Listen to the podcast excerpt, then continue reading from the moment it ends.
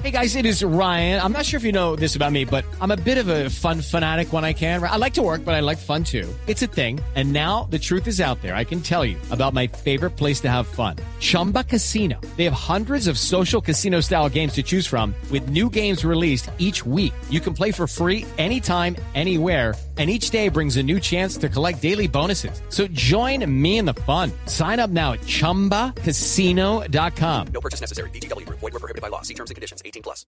Estás escuchando Blue Radio y BlueRadio.com. Esta encuesta de Bogotá, ¿cómo vamos? Le pone cifras a lo que eran sospechas.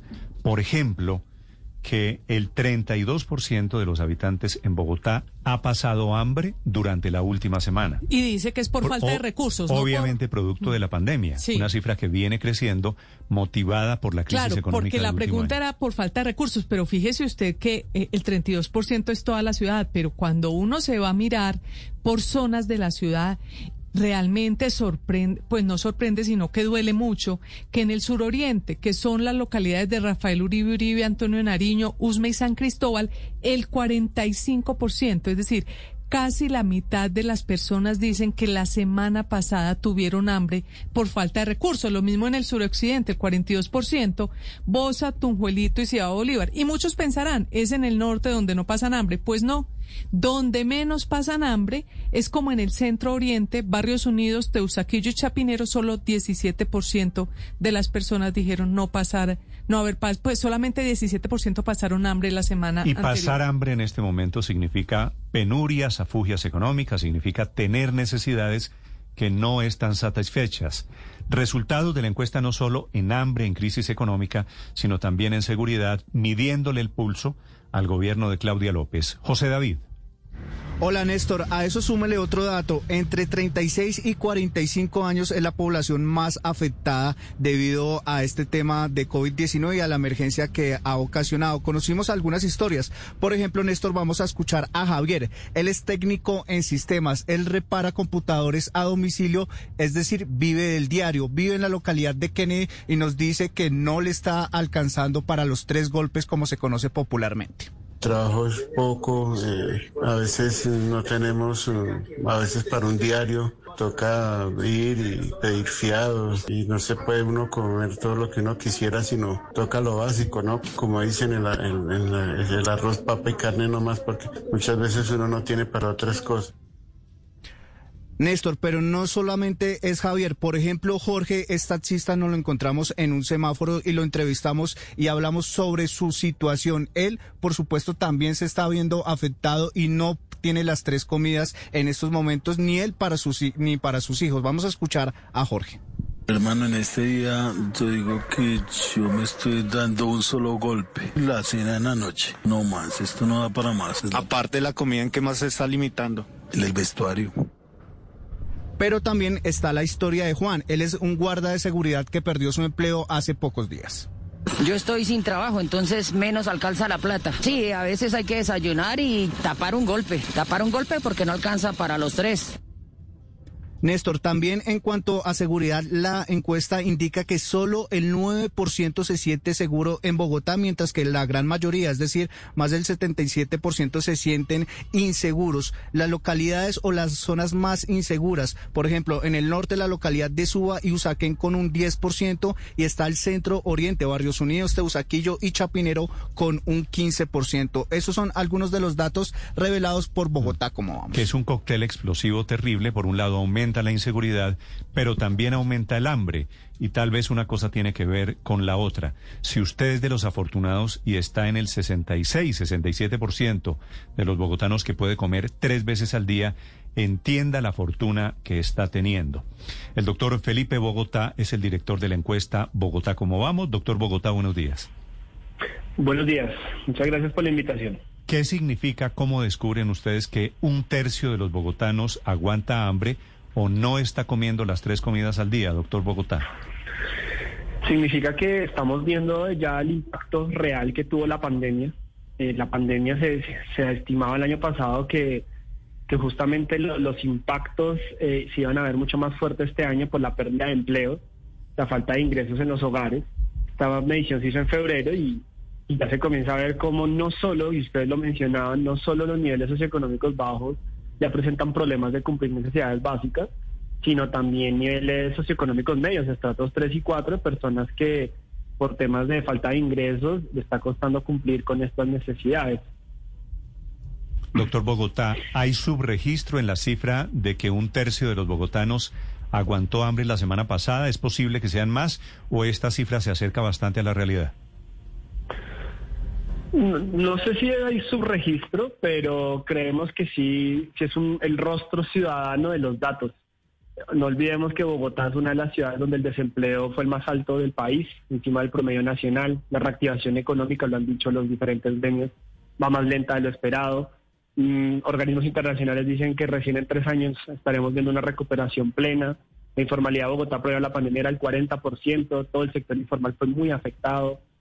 Eh, los empleos más precarios fu- fueron destruidos, por decirlo de alguna manera, por causa de la pandemia, jóvenes, mujeres. Entonces, creo que este es el rostro ciudadano de, de datos que se han venido contando en el último tiempo.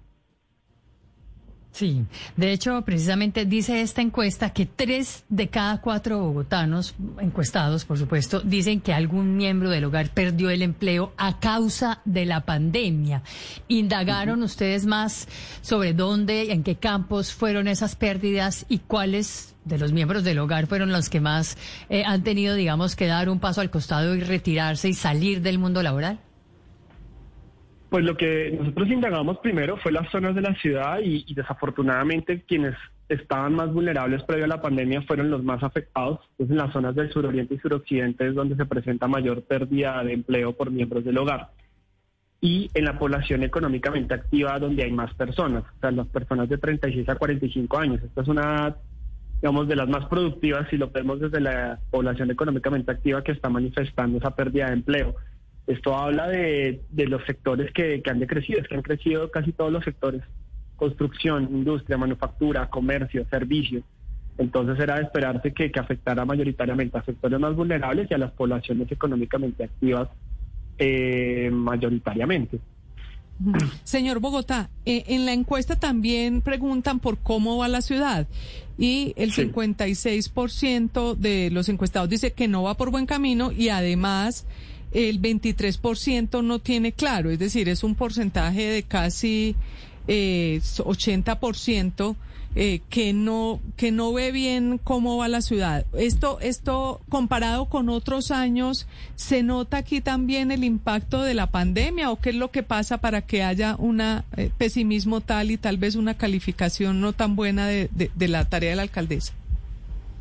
Sí, acá, acá es donde se ve el impacto de la pandemia. Si bien esta encuesta por términos, por temas metodológicos, uno no la podría comparar con otra que realizamos en 2019, eh, el resultado sí es bajo. Es un resultado bajo, solo el 21% dice que las cosas van por buen camino. O sea, de cada 10 personas, solo dos aseguran que las cosas van bien. ¿Y por qué dice Y usted que no se puede comparar con la del 2019?